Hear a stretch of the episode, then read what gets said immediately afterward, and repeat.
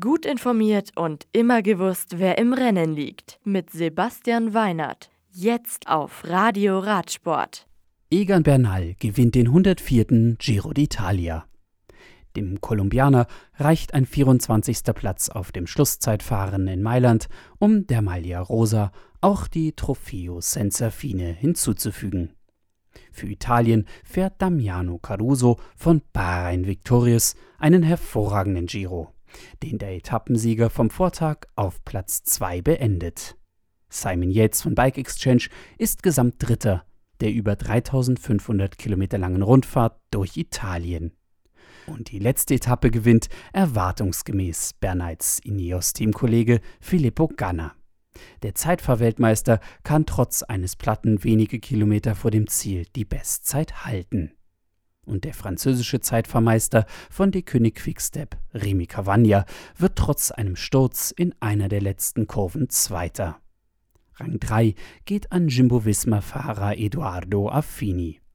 Bernal nimmt auch die Maglia Bianca für die Wertung des besten Jungprofis mit heim.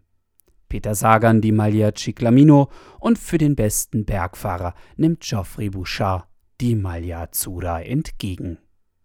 Die Lotto Thüringen Ladies Tour geht mit einem Sieg für DSM-Fahrerin Lorena Wiebes auf der sechsten und letzten Etappe zu Ende.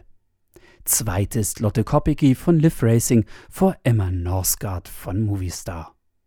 Gesamtsiegerin ist Lucinda Brandt von Trecksäger Fredo. Und in Frankreich treten die Profis beim nächsten Kräftemessen vor der Tour de France beim 73. Kriterium du Dauphiné gegeneinander an. Die knapp 182 Kilometer lange erste Etappe in Issoire und damit auch das erste gelbe Trikot sichert sich Brent van Möhr von Lotto Sudal vor Bahrain Victorious Fahrer Sonny Colbrelli und Clément Venturi von AG Desert Citroën. Die Etappe am Montag führt über knapp 173 Kilometer von Brioude nach Souguet. Das Profil ist bergig und führt mit dem Col de Pera Telat gleich über einen Erstkategorie-Anstieg.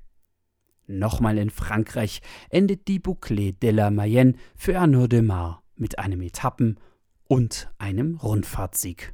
Der Groupama FDJ-Profi setzt sich auf dem letzten Teilstück, nämlich gegen Daniel McClay von Arkea Samsic und Brian Kokar von B&B Hotels KTM durch.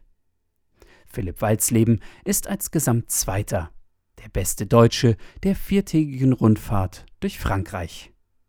Bis zum nächsten Mal und gute Fahrt. Das Radio für Radsportfans. Im Web auf radioradsport.de